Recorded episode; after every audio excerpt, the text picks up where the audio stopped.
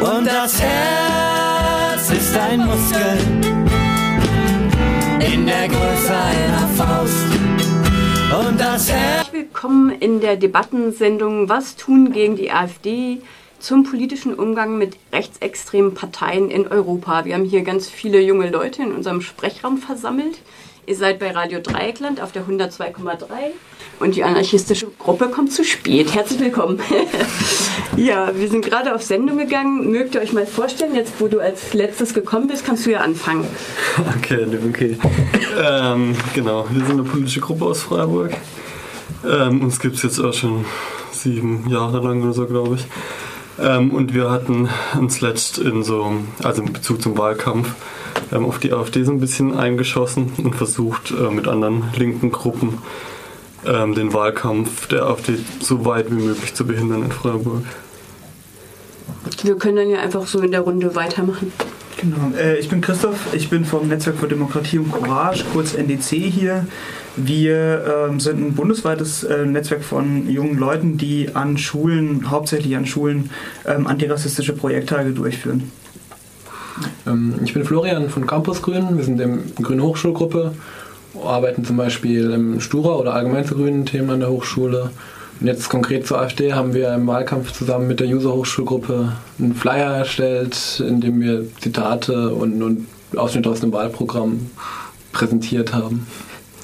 Ich bin Paulina, ich bin von der Grünen Jugend und wir sind ganz einfach die Jugendorganisation von den Grünen und wir haben versucht, zusammen mit der Grünen Jugend Baden-Württemberg ähm, den Wahlkampf der Grünen natürlich zu unterstützen, aber auch die, die ähm, AfD in ihrem Wahlkampf mit einzuschränken. Ja, ich bin Jan von Radio Dreieckland und nun die Letzte in der Runde. Ähm, ja, ich bin Laura, ich bin die Vorsitzende hier in Freiburg von der JEF. Die EF ist eine proeuropäische Jugendorganisation, die es in ganz Europa gibt. Ähm, und wir sind ähm, eben nach einem Subsidiaritätsprinzip ähm, aufgebaut. Das heißt, ähm, ähm jede Ebene, ähm, also es gibt eine Europaebene, eine Deutschlandebene ähm, und eben auch die Kreisebene. Und ja, wie man sich vielleicht denken kann, wenn man sich das Pro Wahlprogramm der AfD angeschaut hat, stehen unsere Position ganz klar gegen die der AfD, weil wir nicht für ein Europa der Nationalstaaten sind und zu, zurück wollen ähm, zu, ähm, zu dem, was Europa vielleicht früher mal war, sondern wir wollen Europa weiter vorantreiben. Ja, ich bin Luca, auch von Radio Dreieckland und Jan und ich moderieren heute hier durch diese Debattensendung Was tun gegen die AfD und Umgang zu politischem Umgang mit rechtsextremen Parteien in Europa. Wir wollten jetzt die nächste Runde mit euch machen zu, ähm, was eure Erklärung ist, wie es zu den vielen AfD-Wählerinnen überhaupt kam, eurer Meinung nach. Okay. Ähm, also wir waren ehrlich gesagt nicht wirklich überrascht, vielleicht ein bisschen über die Höhe. Wir haben so mit 10% kalkuliert. Ähm, also in Baden-Württemberg gab es ja schon immer extrem rechte Parteien, die NPD, Republikaner und so weiter. Und viele sozialwissenschaftliche Studien haben ja gezeigt, dass es so ein Wählerpotenzial von bis zu 15 bis teilweise 20 Prozent für die extreme Rechte gibt. Die waren vorher Nichtwähler, teilweise in der CDU oder in anderen Parteien und ähm, jetzt aufgrund dieser sogenannten Flüchtlingskrise, die ja auch so ein bisschen eine moralisch panikmäßig produziert wurde, ähm, sind natürlich viele Wähler von der Merkel-Politik enttäuscht gewesen, die vorher auch schon ein extrem rechtes Weltbild haben und jetzt zum Original der AfD übergewechselt. Ja, ich glaube, äh, ich kann mich da weitgehend anschließen. Ich glaube auch nicht, dass das ein Phänomen ist, ähm, was da wirklich neu wäre, sondern ähm, das ist das erste Mal, ähm, dass eine Partei es schafft, dieses Wählerpotenzial über längere Zeit in mehreren Bundesländern abzurufen. Und das war, dieses Wählerpotenzial war vorher schon da. Das ist irgendwie ähm, ja hauptsächlich die Frage, wie, wie das geschafft wurde, das so zu aktivieren ähm, und so dauerhaft zu aktivieren. Ähm, weil das natürlich auch nicht nur auf äh, die Ereignisse von letztem Sommer und letztem Herbst und die Politik von Angela Merkel zurückzuführen ist, sondern ja durchaus auch vorher schon erfolgreich war, ähm, wenn auch noch nicht ähm, zahlenmäßig ganz so durchschlagend. Ich glaube eigentlich auch, dass eben diese Angst vor dem Fremden durchaus davor schon verbreitet war und die AfD es jetzt schafft, das zu kanalisieren, anzusprechen und dadurch vielleicht doch nochmal auch nochmal zu verstärken. Genau, ich schließe mich da auch an und ich denke außerdem, dass es vielleicht auch einfach diese Bevölkerungsgruppen sind, die vielleicht Angst vor dem sozialen Abstieg haben, sei sie vielleicht auch gar nicht da. Aber ich denke, wenn in den Köpfen der Menschen ähm, es so weit kommt, dass sie wirklich Angst haben, dass ihnen etwas nicht mehr oder dass der Sozialstaat nichts mehr für sie tun kann, dass es dann vielleicht zu diesem Phänomen AfD kommt. Ähm, ich denke, dass das Problem ähm, nicht nur ist, dass äh, das ein potenzielles Wählerfeld ist, was ähm, angesprochen wurde, ähm, was es schon immer gab, sondern ich glaube, dass es hier einfach auch ähm, eben diese große Frustrationsgrenze äh, oder diese große Frustration allgemein in der Bevölkerung gab und gibt, ähm, die damit zu erklären ist, dass die äh, aktuellen Parteien oder die etablierten Parteien, wie man ja auch gerne sagt, ähm, nicht geschafft haben, ihren Wählern vernünftig zu erklären, ähm, was eigentlich die aktuellen Probleme sind und Herausforderungen und wie sie konkret und ähm, gelöst werden können äh, und was die Antworten sind und wie sie vielleicht auch schlecht oder gut äh, umgesetzt werden. Und ähm, ich denke genau, dass man da auch ansetzen kann, um die AfD ähm, ein Stück weit ähm, aus, ihrer, aus ihrer Protestecke zu, ähm, zu ziehen und, zu, und mal wirkliche Alternativen eben zu dem, was sie, was sie sagen, eben auch zu bieten. Ähm, alternative mhm. Positionen und Lösungen. Ja, ich äh, habe äh, letzte Woche ein Interview geführt mit äh, unserem Frankreichs-Korrespondenten Bernard Schmidt und ihn einfach mal gefragt, wie ist denn das eigentlich in Frankreich mit dem Front National? Der Front National ist ja äh, der AfD in manchem sehr ähnlich und auch leider recht erfolgreich, in, vor allem in letzter Zeit, ist schon länger etabliert. Was wurde eigentlich in Frankreich äh, falsch gemacht und wie ist der Front National groß geworden? Und das können wir jetzt einfach mal einspielen. Hallo Bernard. Hallo, guten Morgen. Wir hatten ja diesen für vielen etwas frustrierenden Wahlsieg der AfD. Da haben wir uns gedacht, vielleicht auch mal einen Blick über den Rhein zu werfen. Da gibt es ja schon lange eine rechtsradikale Partei, den Front National, mit sogar noch mehr Prozent mittlerweile. Wie sind denn mhm. die Rechtsradikalen in Frankreich so groß geworden? Also es gibt diese Partei, die du benennst, äh, seit 1972, äh, den Durchbruch als, Mass, als Partei mit Massenanhang bei Wahlen, also es ist keine Massenpartei auf der Ebene der Mitglieder, aber äh, den Durchbruch als Massenpartei bei Wählern und Wählerinnen erreichte sie 1983, 84, 1983 zunächst auf lokaler Ebene, insbesondere bei den Kommunalwahlen in Dreux am 4. und 11. September 1983. Dreux ist eine niedergehende Industriestadt, ca. 80 Kilometer westlich von Paris ist. Also natürlich mit. Unser, wie Bitterfeld in Sachsen, äh, Anhalt. Ähm, ja, vielleicht nicht ganz so, äh, so gebeutelt, weil wir da ja von der niedergehenden Industrieregion in der ehemaligen DDR sprechen, wo alles kahlrasiert worden ist und Bitterfeld ist zudem noch chemieverseucht, mhm. weil die DDR, die chemische Industrie der DDR auch nicht unbedingt die umweltfreundlichste war.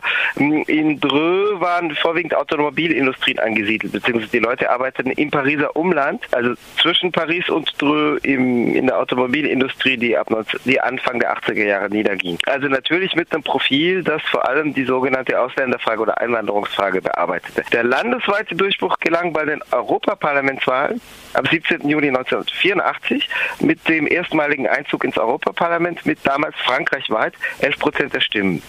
Seitdem ist der Front National eine Partei, die mit wenigen Ausnahmen abgesehen bis zu Anfang dieses Jahrzehnts auf einem Sockel von circa 15 Prozent der Stimmen blieb. Also zunächst in den 80er Jahren 10 Prozent, dann Ende der 80er Jahre 15 Prozent. Jetzt ist nochmal ein neuer Durchbruch zu verzeichnen seit den Europaparlamentswahlen im Mai 2014 äh, mit einem Sockel von 25 Prozent und jenseits davon der abgegebenen Stimmen, also nicht der eingeschriebenen, der eingetragenen Wähler und Wählerinnen, sondern der abgegebenen Stimmen. Äh, die Beteiligung ist relativ niedrig, wobei du nochmal einen Stimmenanteil jenseits der 25 Prozent hast bei den Regionalparlamentswahlen im Dezember 2015 von nunmehr drei Monaten, wo die Stimmbeteiligung etwas höher war. Sie betrug im zweiten Wahlgang 50 Prozent, also 50-50, Hälfte Beteiligung, Hälfte Enthaltung. Und da hatten wir einen Stimmenanteil von 28 Prozent frankreichweit. Also der Zuwachs ist real, auch wenn er relativiert werden muss unter Verweis auf die Enthaltung. Nun haben wir allerdings zwei Perioden, wir haben die Periode des ersten Durchbruchs in den 1980er Jahren und bis Ende der 80er haben wir eine Periode, in der der Front National, in der die Wahlergebnisse des Front National sich aus der Krise der konservativen Rechten ernähren.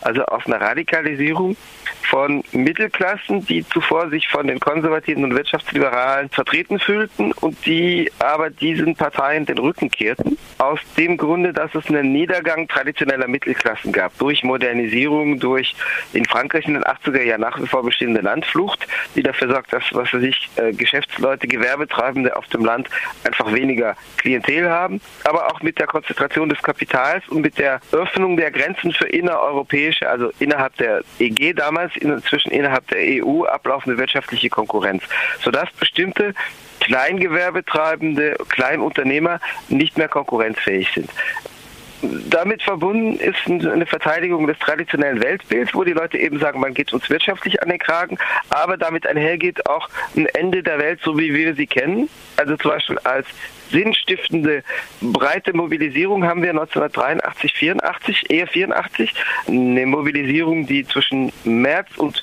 Juni 1984 mehrere hunderttausend Menschen auf die Straße bringt, von rechts. Das ist damals die Mobilisierung gegen die Infragestellung des privilegierten Status der konservativen konfessionellen Privatschulen. Also in Frankreich gibt es ja Privatschulzweige, die neben den öffentlichen Schulen ca. 20 Prozent eines Jahrgangs einschulen. Das spielt damals eine Rolle für die Mobilisierung der Rechten, also auch auf der Straße, ähnlich wie in jüngerer Zeit, 2013, 14, die Mobilisierung gegen die Öffnung der Ehe für homosexuelle Paare. Äh, das begleitet damals den Durchbruch. Wie gesagt, der erste landesweite Durchbruch ist im Juni 1984 bei den Europaparlamentswahlen und diese Mobilisierung findet von März bis Juni, Juli 1984 statt. Nun haben wir aber eine Änderung Ende der 80er Jahre wo der Einbruch in eine neue Klientel gelingt, damit aber auch zum Teil die Rückkehr von Klientelgruppen, die in den 80er Jahren rechtsextrem stimmten, die zum Teil zu den Konservativen zurückkehren, weil sie sich von der extremen Rechten entfremden mit dem neuen Profil, äh, nämlich ab 1990 plus minus haben wir eine starke Übernahme von Elementen sozialer Demagogie. Das heißt, wir haben Auftreten als ich sag mal, soziale Protestkraft im verbalen Auftreten im Diskurs. Das hängt damit zusammen, dass Strategen, Kader, Vordenker der extremen Rechten sich 1989 sagen, der Marxismus ist tot, zwar definitiv tot, weil er mit dem Fall der Berliner Mauer gestorben ist. Und damit gibt es keine linke Alternative mehr. So sehen die es. Und äh, damit wird es keine radikalen Gewerkschaften mehr geben, damit wird es keine kein linkes Alternativangebot zum bestehenden System ergeben und damit ist die extreme Rechte die einzige Kraft, die sozusagen die soziale Karte spielen kann, die auftrumpfen kann und sagen kann, wir sind die einzige Alternative zum System. Und in dieser Phase haben wir tatsächlich einen relativen Wähleraustausch. Das heißt, es kehren Angehörige der konservativen Mittelschichten zur bürgerlichen Rechten zurück, weil sie den neuen Kurs nicht verstehen und sagen, der Front National redet auf einmal wie Sozialisten oder Kommunisten in der Wirtschaftspolitik, was so nicht stimmt, aber es gibt tatsächlich eine Anreicherung der Programmatik mit soziale Demagogie, mit sozialen Versprechen, die allerdings immer damit begründet werden, nicht man wird umverteilen zwischen Kapital und Arbeit, sondern man wird den eingewanderten Arbeitern Rechte wegnehmen, die man dann zur Verbesserung der Situation der französischen Arbeiter benutzt. Das ist eigentlich die Situation, die andauert seit den frühen 90er Jahren. Das heißt, die Wähler Wählerschaft, das Wählerprofil des FN prägt, wobei diese Ausrichtung in ganz äh, neuerer Zeit, in jüngerer Zeit in Frage gestellt wird, weil es 2015, 16 eine neue Strategiedebatte gibt, wo innerparteilich dieser Kurs unter Beschuss gerät und wo gesagt wird, man muss sich wieder stärker wirtschaftsliberalen Elementen öffnen, weil äh, die Bündnisfrage sonst nicht aufgeworfen und beantwortet werden kann. Weil wenn der Front National Bündnispartner hat, mit denen er eines Tages zur Machtbeteiligung kommen könnte, dann sind sie im konservativen Bereich und sind sie nicht auf der Linken. Das heißt, die Idee, die der Front National seit den frühen 90er Jahren vortrug, um zu sagen, wir sind gleich weit entfernt von der bürgerlichen Rechten wie von der Linken. Das sind beides Parteien der Globalisierung. Das sind beides Parteien, die der Nation feindlich sind oder die Nation beraten. Das sind beides politische Kräfte, mit denen wir nichts zu tun haben. Und wir nehmen den einen wie den anderen die Wähler, die Wähler ab. Dieses Profil taugte zwar um eine gewisse Wählerklientel, von verschiedenen Seiten zusammen zu glauben, aber es erlaubt auf die Dauer nicht die Machtfrage zu stellen, weil wenn Bündnispartner sich finden, dann nicht auf der linken, sondern auf der bürgerlichen Rechten. Also es gibt tatsächlich auch kaum Erfahrungen, wo selbst wenn man jetzt den Begriff der Linken im weiteren Sinne benutzt, also die Sozialdemokratie einbezieht, wo äh, neofaschistische Parteien, äh, rechtsextreme Parteien, sogenannte rechtspopulistische Parteien, ich finde den Populismusbegriff kritikwürdig, aber nehmen wir ihn mhm. mal, äh, im Bündnis mit linken Kräften an die Macht gekommen sind. Es gibt eine Ausnahme, die österreichische Sozialdemokratie, die ja tatsächlich derzeit die Region Burgenland mit der FPÖ zusammen regiert. Das hat äh, was mit besonderen österreichischen Verhältnissen mhm. zu tun, wo es besonders im Argen liegt. Aber sonst sind es ja ausschließlich Bündnisse auf der bürgerlichen oder reaktionären Rechten. Das gilt von, von der historischen Machtübernahme der NSDAP, die ja auch der, äh, bis zu heutigen Koalitionen, die ja in Norditalien, in, in der Lombardei und in Venetien die Lega Nord mit Konservativen oder Wirtschaftsliberalen verbinden, die in Österreich in der Vergangenheit die FPÖ mit der ÖVP verbanden, auch wenn es jetzt diese Ausnahmekoalition mit der SPÖ gibt und so weiter. Das heißt, es gibt eine innerparteiliche Kritik, die wächst, die sagt, wir können uns nicht auf Dauer die Bündnisfähigkeit gegenüber konservativen Kräften äh, versperren, indem wir sozusagen so sozialdemagogisch auftreten. Das heißt, das Boot wankt im Moment nach beiden Seiten, bei, auf der Schlagseite, wo gesagt, wir müssen uns wieder stärker an Konservative annähern und dazu brauchen wir gewisse wirtschaftsliberale Elemente auch in unserem Diskurs. Und wenn wir Wählergruppen uns mit einer anderen Partei streitig machen, dann sind es die Wählergruppen, die zwischen uns und den Konservativen stehen. Und das, die Linie, die zum Beispiel vertreten wird durch den Vizevorsitzenden Florian Philippot zurzeit, die sagt, nein, nein, die bürgerliche Rechte ist von uns gleich weit wie die sogenannte Linke. Wir sind in einer Situation der Äquidistanz und die Wähler müssen wir von beiden etablierten Parteien gleichermaßen anziehen. Ja, äh, soweit Bernhard Schmidt äh, mit einem Rundumschlag zur Entwicklung des äh, Front National. Was man dadurch auch ein bisschen im Blick auf die AfD werfen kann, ist die eben dieses Dilemma, was er beschreibt und das, was ich denke, dass es auch bei der AfD da ist, dass sie ja äh, einerseits die, die Superradikalen machen, andererseits aber auch Bündnispartner irgendwann mal brauchen, wenn sie wirklich zur Macht wollen. Und äh, dass sie einerseits zwar äh, in einer faschistischen Weise soziale Fragen aufgreifen, ähm, also als äh, indem sie das äh, als Hass auf, auf Fremde lenken, aber andererseits doch äh, Leute, die den, den sozial am Schuh brennt, aufgreifen und ähm, versuchen, die als Wähler zu kriegen, aber andererseits bei ihren Koalitionspartnern oder eventuell auch finanziellen Unterstützern eigentlich eher so im rechtskonservativen Wirtschaftsmilieu national wirtschaftlich orientierten äh, Milieu ihre Partner suchen müssen, die absolut keine, äh, keine Sozialprogramme wollen. Das ist jetzt auch ein bisschen mit ihrem äh, Programmentwurf da rausgekommen, also Abschaffung von Sozialversicherungen.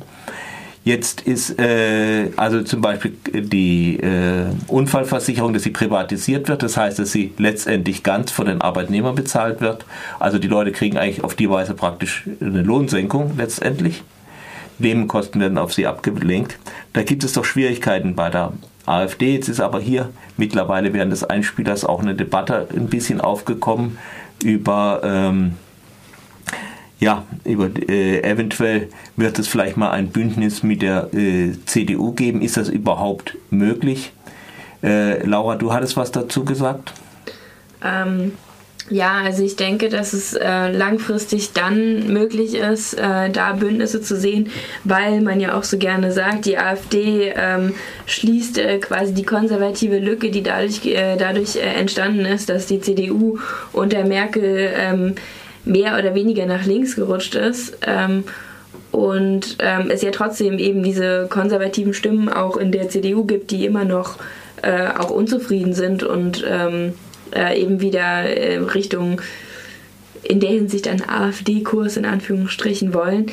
Ähm, also deswegen würde ich sagen, gibt es Potenzial schon, ähm, dass da eine, äh, dass da ähm, eine Koalition entstehen könnte. Äh, der absolute Hinderungsgrund in meiner Meinung nach momentan ist, ähm, dass die AfD eben sich äh, sehr, also dass sie sich eben nicht äh, den, den grundsätzlichen demokratischen äh, Werten entsprechend äußert, beziehungsweise äh, die Vertreter. Ähm, man denke nur ähm, an diese Aussagen zu äh, den Schießereien oder äh, potenziellem Schießen auf äh, Frauen und Kinder an Grenzen und ähnlichem. Ähm, und solange das von der AfD äh, nicht unterlassen, also solange sie das nicht äh, unterlassen, ist da, denke ich, ähm, schon schwierig zu vertreten von Seiten der CDU, von einer äh, eindeutig demokratischen Partei, wie sie da äh, Bündnisse schließen wollen. Florian, du, du, machst Notizen, wolltest du was dazu sagen? Ähm, Christoph, aber ähm, genau, ähm, ähm, ich glaube, also ich, was die Äußerungen angeht, bin ich mir tatsächlich nicht sicher.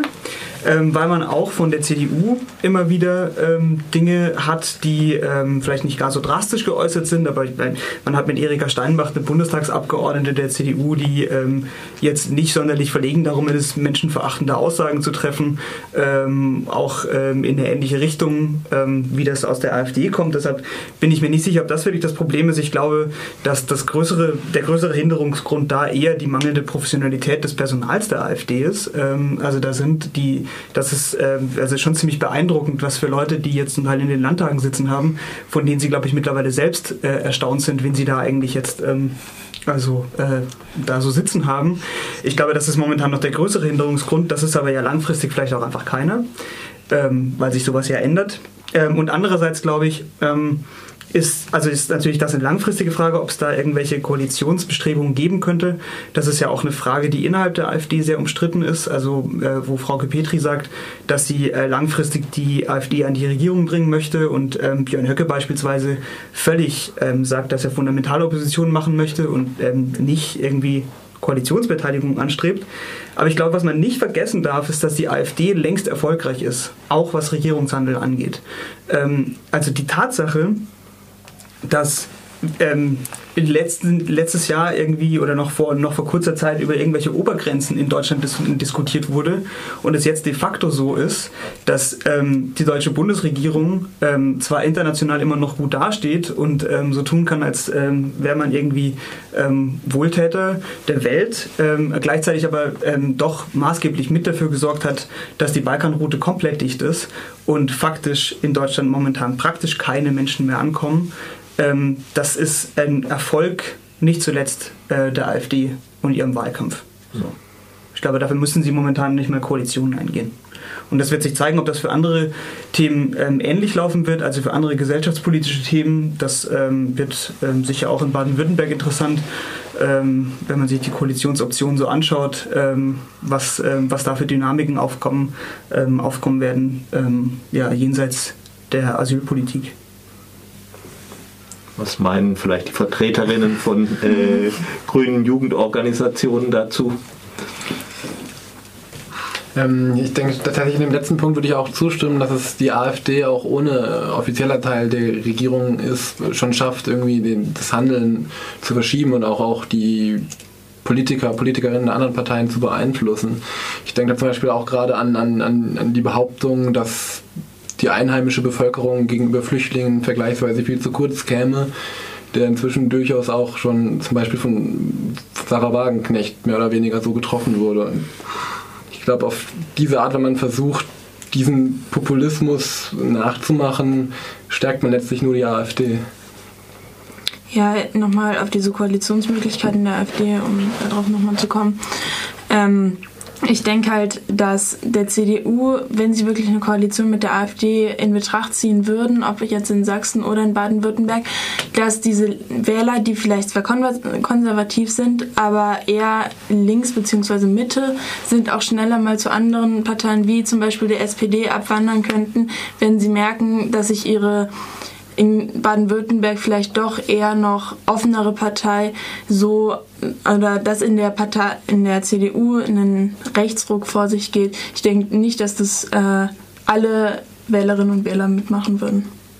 Vielleicht hat man das ja schon auch gesehen bei den Verlusten der äh, CDU, die ja äh, dort am meisten Stimmen in Baden-Württemberg verloren hat, wo sie sich am weitesten äh, von dem Merkel-Kurs entfernt hat, wobei es natürlich auch, auch andere Sachen gab, dass also Kretschmann äh, relativ CDU-Wähler ansprechen konnte, dass äh, sie selber einen Personalwechsel hatten, der wohl eher ein Griff daneben war.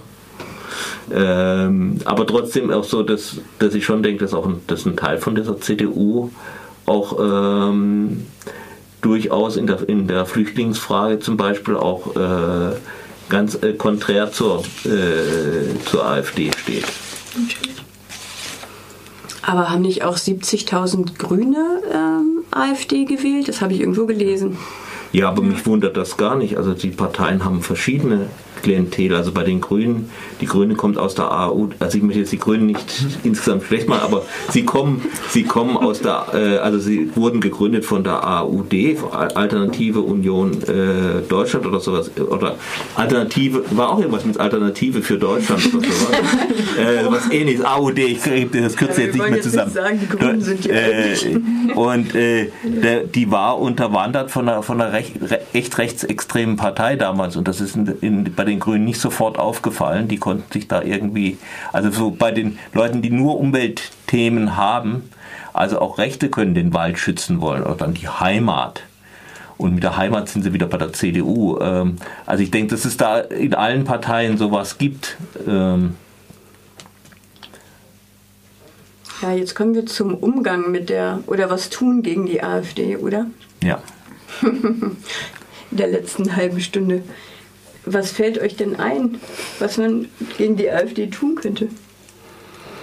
Ähm, also vielleicht rückblickend auf unsere Kampagne, wir hatten so eine kleine Kampagne Keine Stimme der AfD, die war relativ kurzfristig zusammengeschustert, obwohl es das Problem hätte eigentlich schon bewusst hätte sein müssen. Ähm, und wir haben also das klassische Antifa-Repertoire eigentlich ausgepackt, was ähm, wahrscheinlich nicht so erfolgreich war. Also Infostände versucht zu behindern, große Saalveranstaltungen versucht im Vorhinein schon abzubrechen, beziehungsweise Aktionen, Blockaden und so dagegen zu organisieren. Es gab im Stadtgebiet immer wieder direkte Aktionen gegen AfD-Propaganda und vor allem die Verbindung der Freiburger AfD zu extremen Rechten offenlegen, Pressearbeit, versuchen die BZ anzusprechen, dass die Artikel darüber bringen, haben einen Vortrag organisiert. Ja, aber dieses ganze Repertoire ähm, ist halt so Feuerwehrpolitik mehr oder weniger wieder.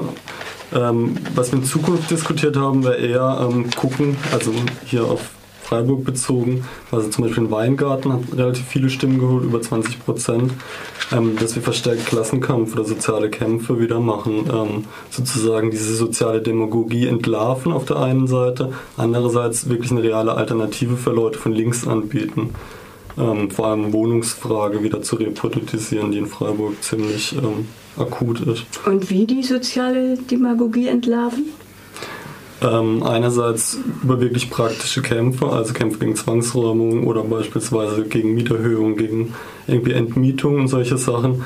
Und andererseits ähm, innerhalb dieser Kämpfe mit den Leuten sprechen und zu sagen, die AfD fordert das und das eigentlich ist ihre Programmatik aber eine ganz andere. Das ist nicht in eurem Interesse, wie die AfD irgendwie handelt. Und das müssen wir halt irgendwie klarstellen oder den Leuten vermitteln können. Also auch mehr in Kontakt gehen eigentlich mit den Leuten. Ja, also der klassische Antifa-Ansatz ist ja nur gegen sozusagen die extreme Rechte gerichtet. Es wird aber zu wenig sein, um dieses Wählerpotenzial von denen abzuschwächen. Ja. Ich glaube auch, dass das ganz entscheidend ist. Ich glaube, es ist ganz entscheidend, ähm, sich nicht auf irgendwelche Kompromisse einzulassen. Ähm, jetzt nicht irgendwie ähm, so tun zu wollen, als könnte man mit äh, einer entsprechenden Realpolitik, die sozusagen so ein bisschen nachgibt, ähm, das Problem wieder einfangen und irgendwie ähm, ja so ein paar, in, äh, wenn man jetzt irgendwie die CDU na, in dieser Logik wieder ein Stück nach rechts verschiebt, dann hat sich das Problem der AfD irgendwie dann auch wieder erledigt und man kann äh, zurück zum äh, Status quo ante und irgendwie einfach weitermachen, wo man vorher aufgehört hat.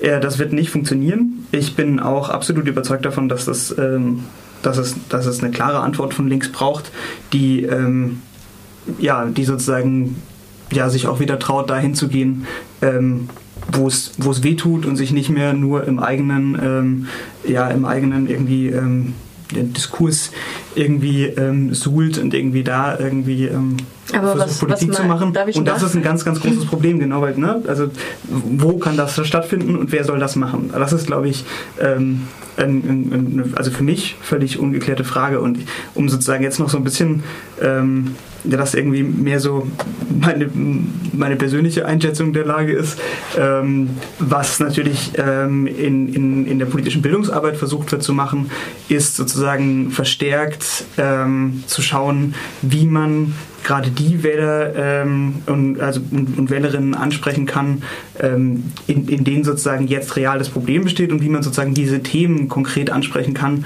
ohne dabei ein Blatt vor den Mund zu nehmen. Und das ist sozusagen die, die, die Frage, wie das gehen kann. Es gibt in mehreren Bundesländern im Rahmen des NDC in Kooperation mit der DGB-Jugend ähm, Projekttage zu Asyl und Flucht, die entwickelt werden. Ähm, da wird versucht, irgendwie ähm, verstärkt an Berufsschulen zu gehen. Es gibt ähm, in, in diese Richtung Sachen. Das ist aber immer auch nicht ganz einfach. Ich hatte beispielsweise letztes Jahr schon einen Projekttag an der Schule in Weil am Rhein, hier um die Ecke, ähm, wo, ein, wo der Klassenlehrer schlicht und ergreifend AfD-Mitglied war und die Schülerinnen und Schüler so massiv eingestellt waren, dass wir da wirklich fünf Stunden lang versucht haben, ähm, irgendwie einen Umgang mitzufinden und es einfach überhaupt nicht ging, weil wir einfach nicht weiterkamen. Und da wird es sozusagen schwierig mit dem Entlarven ähm, weil ähm, wenn die Parolen entsprechend, en, entsprechend ähm, ja, präsent sind, man tatsächlich einfach argumentativ irgendwann auch noch, noch sehr schwer vorankommt. Aber ich glaube, da kann auch sozusagen die ja, politische Bildungsarbeit ein, möglich, möglicher Kanal sein, in dem man Leute ansprechen kann.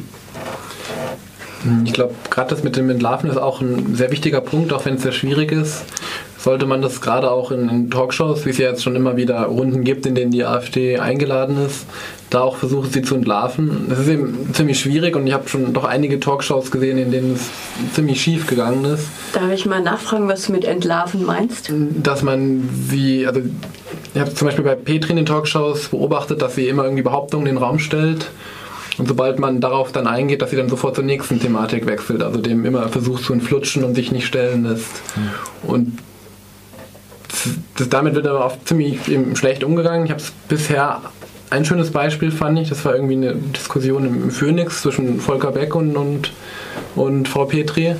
Und da hat er sie wirklich nicht entflutschen lassen, bis sie sich am Ende tatsächlich in recht absurden Aussagen verstrickt hat, wie zum Beispiel, dass sie selbst gar keine Lösung anbieten müsse, sondern nur kritisieren. Deshalb glaube ich schon, dass es gut gehen kann. Man muss aber trotzdem versuchen, dass die AfD nicht trotzdem nicht eine riesige Präsenz kriegt, also dass in jeder Talkshow die, die AfD präsent ist, weil dadurch sich auch das Bild verschiebt und sie dadurch einfach mehr und mehr mhm. Aufmerksamkeit kriegen. Ich fand es zum Beispiel auch ziemlich absurd, wie in der, jetzt ähm, bei, der, bei den Wahlen am, am 13. März, wie in der ARD nach äh, zehn Minuten nach, nach sechs, nach den ersten Hochrechnungen, als erste Politikerin Frauke Petri das kommentieren durfte. Das mhm. konnte ich überhaupt nicht nachvollziehen, was, was man sich damit geleistet hat. Genau, meiner Meinung nach ähm, müsste man auch oder soll man mit der AfD auch weiterhin reden. Vielleicht jetzt eben nicht so viel, wie es jetzt gerade ähm, gemacht wird, weil ich glaube auch der AfD ist einfach, die AfD ist auch ähm, ein riesiger Quotenfänger, auch für die Medien. Und ich denke, dass es vielleicht auch einfach wichtig ist, mit den Wählerinnen und Wählern und auch mit den potenziellen Wählern zu reden. Und eben, ich meine, es die meisten Wählerinnen und Wähler wählen die AfD ja nicht, weil sie keine Gründe dafür haben, sei es aus Not oder so. Aber ich denke eben, dass die etablierten Parteien ähm, auch dagegen irgendwie eben Lösungen anbieten müssen, vielleicht noch mehr Lösungen, als wir es jetzt machen. Ich meine, mit einer 15 Prozent in den Landtagswahlen hat, glaube ich, oder haben die wenigsten gerechnet. Und ich denke, dass es dann eben wichtig ist, auch nochmal die nächste Wählergeneration, also die Leute, die jetzt vielleicht noch in der Schule sind oder eben an den Hochschulen sind, die eben anzusprechen und praktisch Prävention gegen rechts zu leisten. Ähm, ich denke, wir müssen zurück zu mehr Diversität von Meinungen ähm, äh, im politischen Diskurs ähm, ich denke, dass vielen, ähm, die auch die AfD gewählt haben, man nennt sie auch so gerne Frustwähler, das bisherige Programm der Parteien eigentlich als eine, eine Form von Einheitsbrei vorkommt.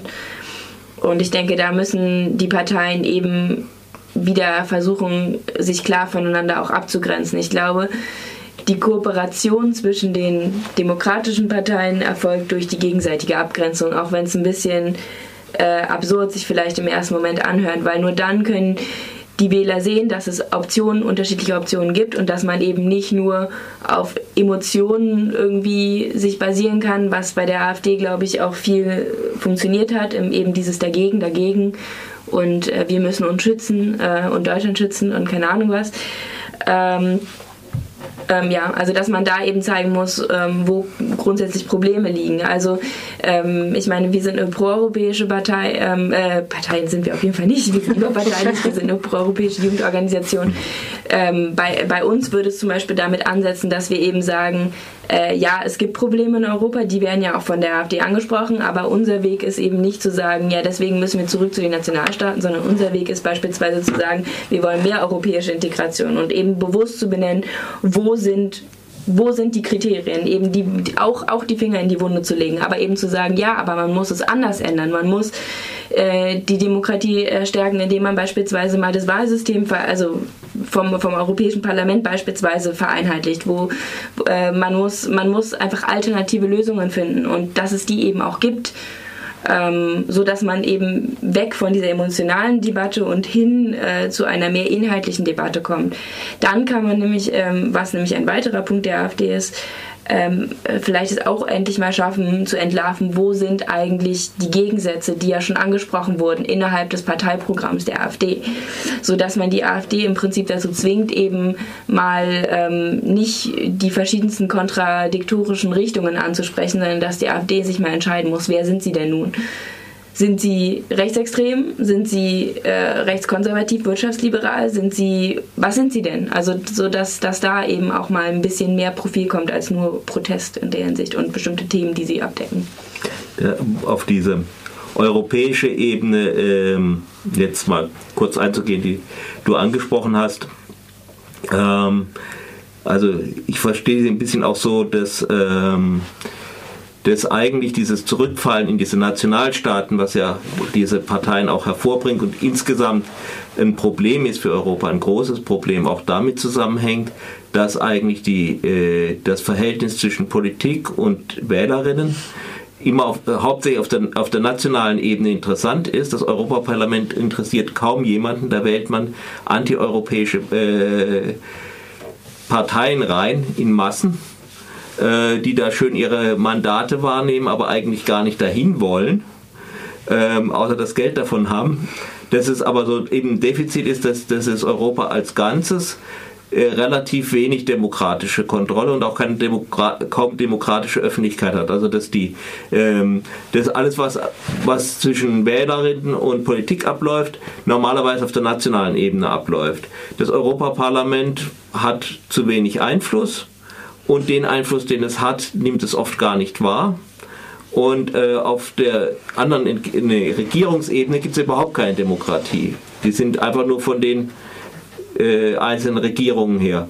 Und dass das auch mit zu tun hat. Meinst du auch das? Ähm, ja, also ich meine, ähm, es ist ja schon sehr um die Ecke gedacht, dass die Regierungschefs, die eigentlich bei beispielsweise hier in Deutschland Bundestagswahlen, die eigentlich zu Bundesthemen sind, dann letztendlich äh, großen Einfluss darauf haben, was auf europäischer Ebene passiert, obwohl bei Bundestagswahlen kaum europäische Themen äh, auf den Tisch kommen.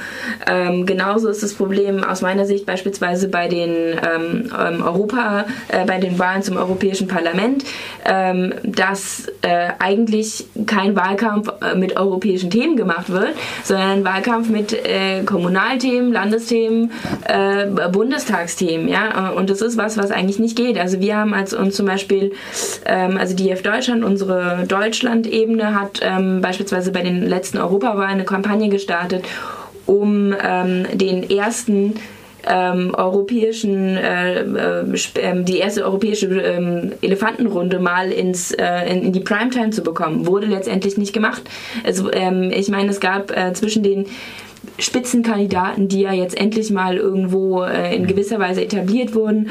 Ähm, äh, diese Runde wurde nicht gezeigt im ersten, äh, ähm, im, im, ersten, was ich ehrlich gesagt ein Unding finde.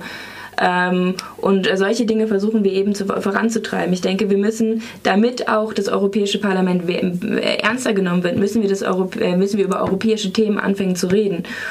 Und ähm, da, das ist, wäre vielleicht was an die Jugendparteien, ähm, die da, denke ich, mit äh, gutem Beispiel vorangehen könnten, muss man auch schauen, ähm, dass man eben auch im Vorfeld von solchen Wahlen schafft, ähm, innerhalb dieser Fraktionen zu sprechen. Ich meine, das funktioniert vielleicht nicht bei kleinen äh, Fraktionen, aber für große Fraktionen wie die EVP, wie die äh, S&D, quasi die EVP äh, als äh, CDU, äh, alt, ähm, ähm, äh, entspre äh, entsprechen und ähm, die S&D quasi als SPD, ähm, dass man eben bei solchen, solchen großen Parteien, auch bei den Grünen funktioniert es eigentlich, ähm, schon im Vorfeld sich abspricht und sagt, ähm, was sind Themen, die, die wir alle als gemeinsamen Nenner haben und die wirklich als europäische Themen zu präsentieren. Ähm, und ja, dann, vielleicht ist ja Rassismus der gemeinsame Nenner. Also Entschuldigung, dass ich dich unterbreche, ja, aber ich meine, wir sind ja alle in einer sexistischen und rassistischen Gesellschaft groß geworden. Und äh, wenn ich es richtig erinnere, haben ein Fünftel der Franzosen Front National gewählt und in Sachsen-Anhalt ein Fünftel, äh, nee, also es waren weniger, 24,2 Prozent die AfD. Also ein Viertel. Das ist ein Viertel. Ah, also in Frankreich auch. Also wir könnten natürlich, Bernard hat sich jetzt, wenn wir ihn jetzt anrufen würde, hätte uns alle Zahlen, ich glaube, ja. bei Europawahl waren es ein Viertel ja, bei also geringer ich, Wahlbeteiligung. Ich glaube, ich hänge eher da, also, also wie können wir die Gesellschaft so verändern, dass so rassistische Parteien nicht gewählt werden können. Also so. Ja, aber das ist ja genau der Punkt. Entschuldigung. Ähm, ich meine, bei europäischen Wahlen, also ich meine, man sieht jetzt gerade mit, äh, mit der AfD, die wird, äh, steht kurz davor, von der EKR-Fraktion rausgeworfen zu werden, wo beispielsweise auch die Tories aus England sind. Ähm, das sind gerade gerade diese kleinen Splitterparteien müssen nach den, Europ äh, ähm, nach den Wahlen, Europawahlen immer schauen, in welche Fraktion kommen sie gerade noch so runter oder sind sie fraktionslos. Wenn sie fraktionslos sind, haben sie fast verloren, weil dann haben sie nämlich kaum ähm, Spra äh, Sprachanteil.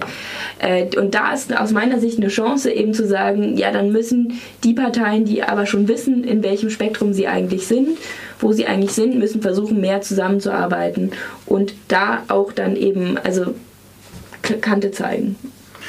Vielleicht Willst du noch was sagen? Also ich glaube, das, was du gerade angesprochen hast, Lukas, ganz, ganz relevant. Ich glaube nicht, dass man dem Phänomen AfD und dem, was da sonst so passiert, parlamentarisch beikommen wird. Das wird nicht funktionieren. Ich glaube, das ist ein hoffnungsloser, ähm, ein hoffnungsloser Kampf. Das wird äh, nicht klappen. Ähm, ich glaube nicht, dass das ähm, darüber geht, dass man versucht, irgendwie einfach nur zwischen den Parteien mehr Kante zu zeigen. Das mag hilfreich sein. Das ähm, ist auch durchaus, also kann man gern machen. Ähm, aber das Problem ist ein größeres. Ähm, ich glaube nicht, dass es eins ist, das sich nur in Wahlen zeigt, ähm, sondern es ist eins, ähm, wir hatten das ähm, ganz am Anfang schon mal angesprochen, es ist eins, was seit Jahren, Jahrzehnten ähm, in der gesamten Gesellschaft verbreitet ist. Es sind die Rassismen, Sexismen, der, der, der grassierende Antisemitismus dieser Gesellschaft, das sind Themen, die, die immer schon da sind und die auf verschiedene Arten und Weisen kanalisiert werden können. Und wenn wir uns das parlamentarisch anschauen, dann muss man ja beispielsweise schauen, dass in der EVP-Fraktion auch ähm, ein Herr Orban sitzt, der jetzt, also ich bin jetzt nicht sicher, ob jetzt sozusagen das irgendwie dann der Königsweg gegen den Rassismus ähm, der AfD ist, sozusagen ähm, zu, zu, versuchen, dann ähm, die europäischen Konservativen zu stärken. Also das ist sozusagen immer auch so ein bisschen äh, schwierig und ich glaube, es ist tatsächlich eine größere Frage. Das ist eine gesamtgesellschaftliche Frage. Es ist letztlich auch eine Frage, in der es ähm, nicht nur um Einstellungen geht, sondern auch um die Lebensrealitäten der, der Menschen, was sie, was sie erfahren, ähm, wie sie ökonomische Krise erfahren, äh, was sie da durch, äh, durchzumachen haben. Und das Problem damit ist, dass damit Fragen auf dem Tisch sind, die keine einfachen Lösungen haben, bei denen es nicht ausreicht zu sagen, wir müssen irgendwie ähm, sozusagen irgendwie äh, in, in, in Talkshows uns irgendwie besser darstellen oder so, sondern das sind, ähm, das sind sehr, sehr, sehr viel größere und übergreifende Fragen, bei denen es schwierig wird, wo da eigentlich ansetzen. Ne? Du hattest das gerade schon irgendwie äh, kurz angesprochen, was irgendwie in der Kampagne zum Teil angedeutet wurde.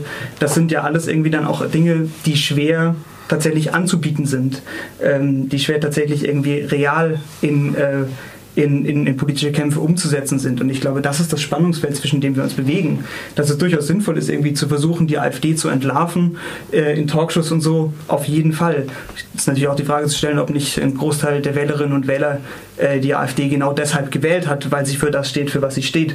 Ähm, und nicht irgendwie sozusagen durch Entlarvung irgendwie davon abzubringen wäre. Und das andere Problem ist sozusagen, sind dann die ganz großen Fragen, bei denen wir uns Gedanken darüber machen müssen, wie wir sie äh, angehen können. Was sind diese großen Fragen? Na, die großen Fragen sind beispielsweise die nach ähm, kapitalistischen ökonomischen Zusammenhängen, die Menschen immer und immer wieder ähm, ja, zeigen, dass sie letztlich überflüssig sind oder überflüssig gemacht werden können ähm, in ökonomischen Krisen. Das, die, das, sind, ähm, das sind Fragen, ja, der, also, ne, die sozusagen dem Ganzen wirklich übergeordnet sind und zu denen parlamentarisch keine Lösung ange angeboten werden kann. Also ich glaube, das ist ein Problem was äh, vorhin angesprochen wurde, was die Frage nach Wohnungsnot angeht, ist ein konkretes Beispiel, an dem sich diese große Frage ähm, direkt manifestiert und wo sich ja niemand irgendwie hervortut, damit da tatsächlich Alternativen aufzuzeigen.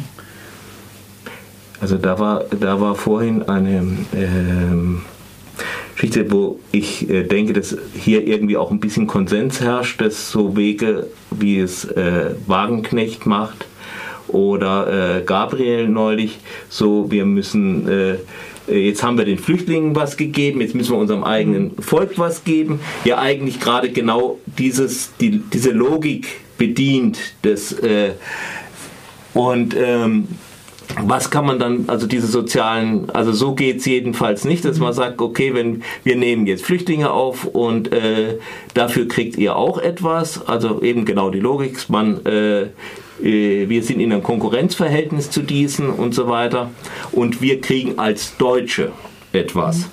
Dieses Problem und die anderen haben nur Gastrecht, siehe Wagenknecht. Mhm.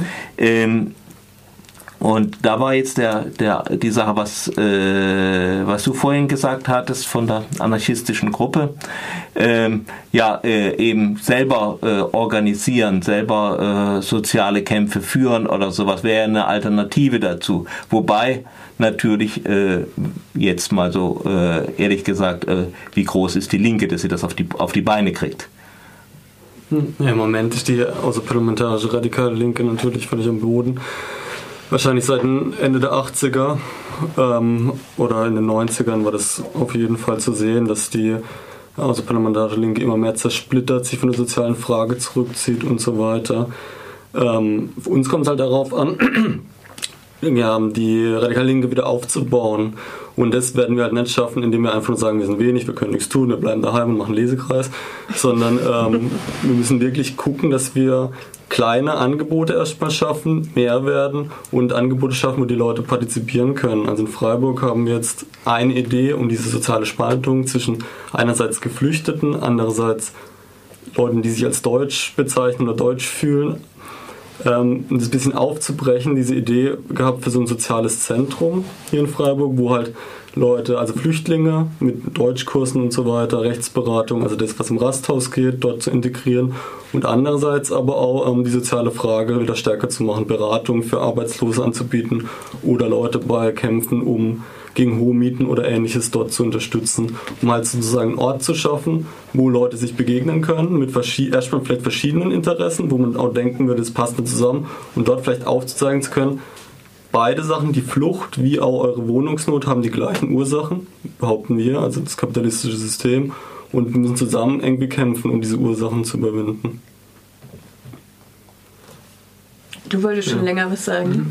Ich wollte nochmal bei dem Punkt einhaken, wie man, inwiefern man parlamentarisch gegen die AfD oder Rassismus vorgehen kann.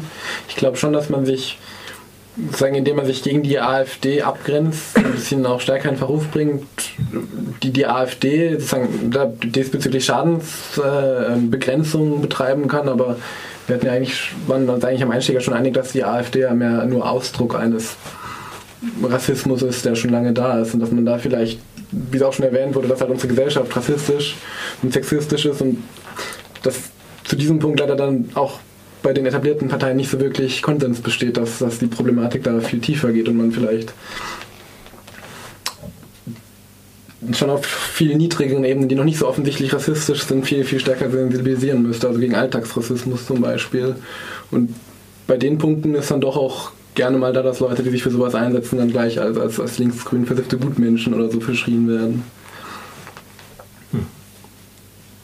Also das ist auf jeden Fall sozusagen auch der, ähm, um irgendwie diesen diesen, diesen ja, sozusagen Bildungsaspekt nochmal stark zu machen. Das ist durchaus irgendwie auch der Versuch, der, der da ja auch schon ganz lange gemacht wird. Ich glaube, dass also na, beispielsweise das, das, Netzwerk für Demokratie und Courage wurde in Sachsen gegründet, Ende der 90er Jahre, ähm, von, naja, also irgendwie Leuten aus der radikalen Linken, von Jusos, von Leuten aus den Naturfreunde-Kontexten, ähm, also ganz, ganz unterschiedliche Kontexte, angesichts der Tatsache, dass in Sachsen-Anhalt die DVU, die Deutsche Volksunion, über 15 Prozent geholt hat damals. Das war der, der Ausgangspunkt für dieses Projekt und die, die Überlegung, nicht mehr nur Feuerwehrpolitik zu machen, sondern irgendwie zu versuchen, präventiv gegen Alltagsrassismus und gegen alles andere vorzugehen.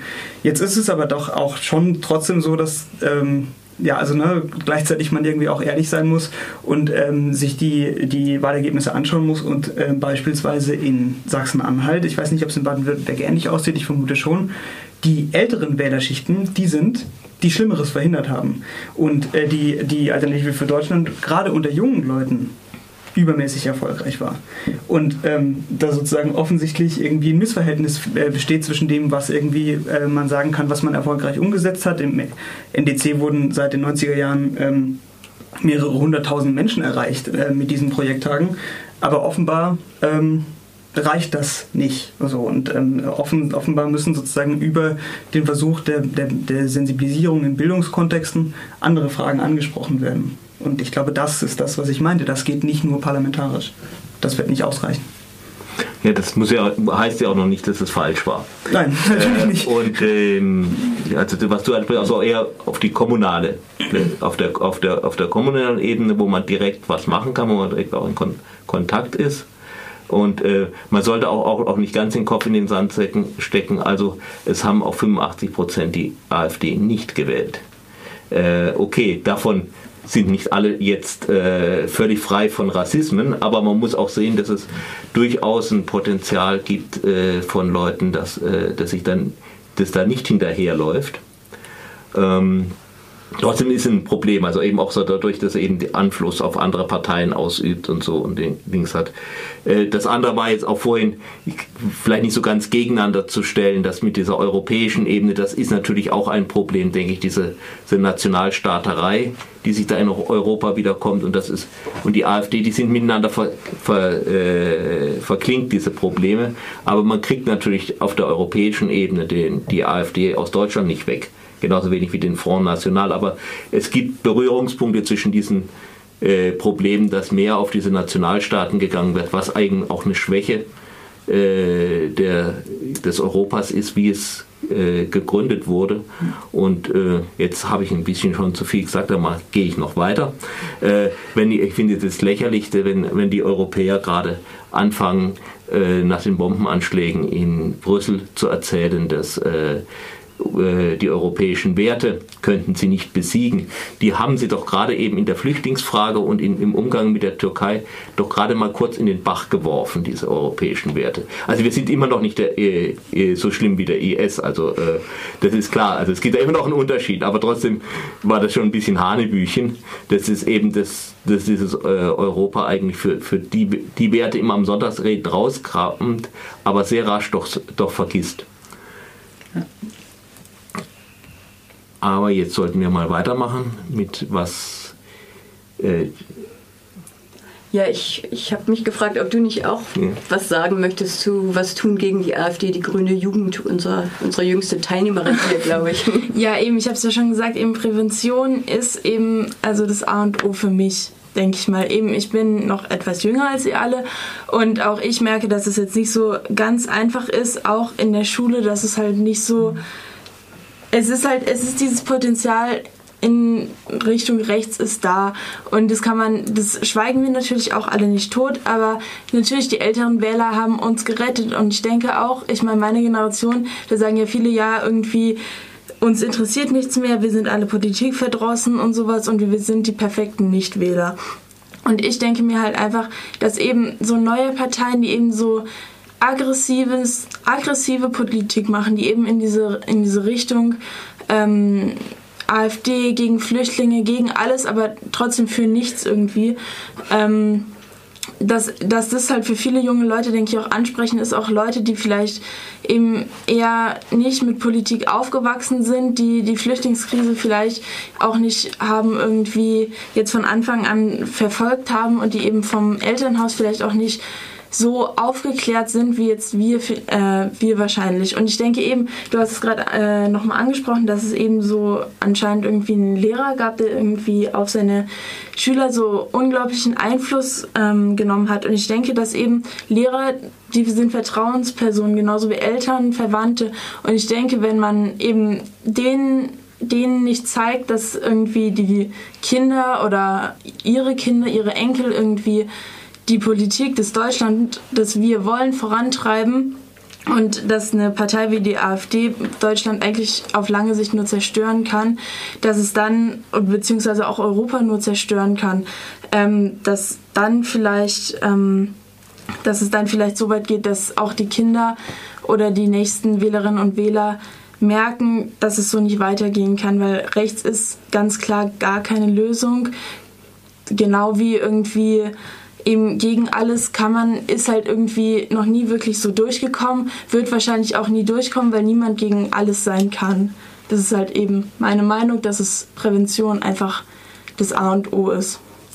Genau. Und mit Prävention meinst du antirassistische Antirassist Workshops? Ja, oder? genau, Workshops, eben so Angebote, aber eben auch vielleicht Sensibilisierung im Lehramtsstudium, wie man eben Kinder noch mehr erreichen kann, dass man halt auch irgendwie, dass man, man muss mit den Eltern wahrscheinlich auch reden, Elternabende und sowas und auch ähm, vielleicht die, es gibt ja immer sowas, das sage ich nicht gerne, aber so Brennpunktschulen oder sowas, dass man da vielleicht auch mal ein Augenmerk irgendwie drauf wirft, wie sieht es denn da aus? Weil es wirklich, also eben rechts kommt in allen sozialen Schichten vor, aber ich denke eben, dass man mit Workshops und sowas kann man alle erreichen und auch vielleicht Kinder von AfD wählenden Eltern. Hm. Eben im Vorgespräch hatten wir ja kurz ähm, das Thema, ähm, wie umgehen mit Leuten, die jetzt im Hochschulkontext auch mitstudieren oder so. Möchtest du dazu was sagen, Christoph? Ja, also es gibt ähm, ja ein paar ganz konkrete Fälle und ähm, ich glaube, dass, ähm, da gibt es im Prinzip keinen Umgang mit. Es gab vor ein paar Jahren in Freiburg einen Fall ähm, von einer äh, Studentin, die ähm, bei der NPD aktiv war, gegen die dann ähm, irgendwie sozusagen mehrere Kampagnen gefahren wurden, die dann aus anderen Gründen aus Freiburg weggezogen ist. Und das ist ganz interessant zu beobachten, dass es zu den Leuten, die starke Verbindungen zur extremen Rechten haben und in der jungen Alternative aktiv sind. Ich Vielleicht kann man die junge Alternative auch schlicht und ergreifend der extremen Rechten äh, zuordnen. Ich glaube, das ist äh, durchaus legitim. Die dann aber auch Verbindungen haben ins äh, burschenschaftliche Milieu ähm, und solche Dinge, dass gegen die einfach überhaupt keine Strategie existiert. Diese Leute ähm, sind da, können ganz ungestört ihrem Studienalltag nachgehen und äh, kriegen im Endeffekt sogar noch viel Anerkennung. Und ich glaube, das zeigt im Endeffekt auch das, ähm, was ja vorhin ähm, schon angesprochen wurde, ähm, was ähm, so klassische antifaschistische antifaschistische Strategien angeht, die ähm, sich momentan einfach als, als unwirksam erweisen und als nicht praxistauglich ähm, in der Konfrontation ähm, und damit irgendwie eine Lücke entsteht ähm, in der Frage danach, wie man ähm, mit solchen Leuten umgeht. Das ist ähm, für mich tatsächlich ein ungelöstes Problem. Es zeigt für mich aber auch auf, dass es ähm, gerade in, in so bildungsbürgerlichen Kontexten ein ganz großes Problem gibt. Also ne, du hattest gerade so Brennpunktschulen oder sowas angesprochen. Ich hatte meine schlimmsten Projekttage in Gymnasien. Ähm, das ähm, war zum Teil richtig, richtig grässlich, weil da einfach so massiv nach unten getreten wird. Ähm, dass auch einfach irgendwann keine Hemmungen mehr da sind. Und ähm, von daher glaube ich, ist es ganz wichtig, da nicht irgendwie das zu einem Unterschichtsproblem oder so zu machen, sondern das ist ein Problem, was gesamtgesellschaftlich ist. Ähm, Laura, du hattest auch eben ähm, in der, als Bernard zwischengespielt wurde, von ähm, AfD-Personen erzählt, die auch in anderen Gruppen auftauchen.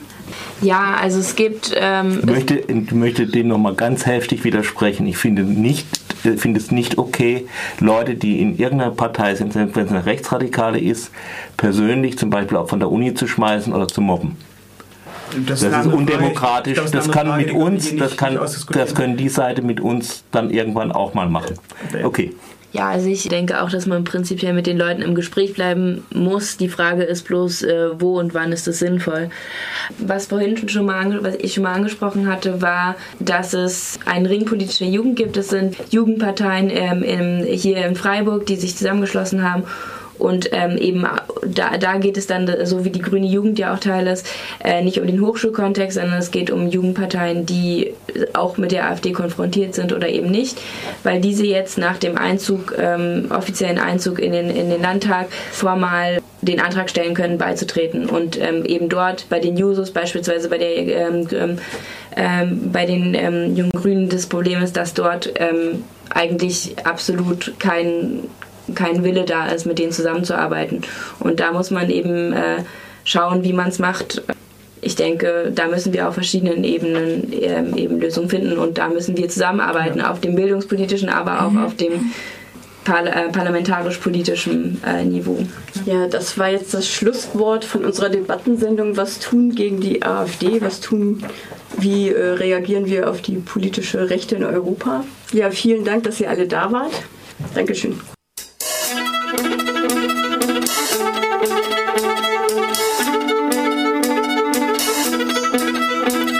Wir sprechen und streiten mit Unbekannten. Wir führen Freundschaften, wir lachen und weinen. Wir verlieben uns.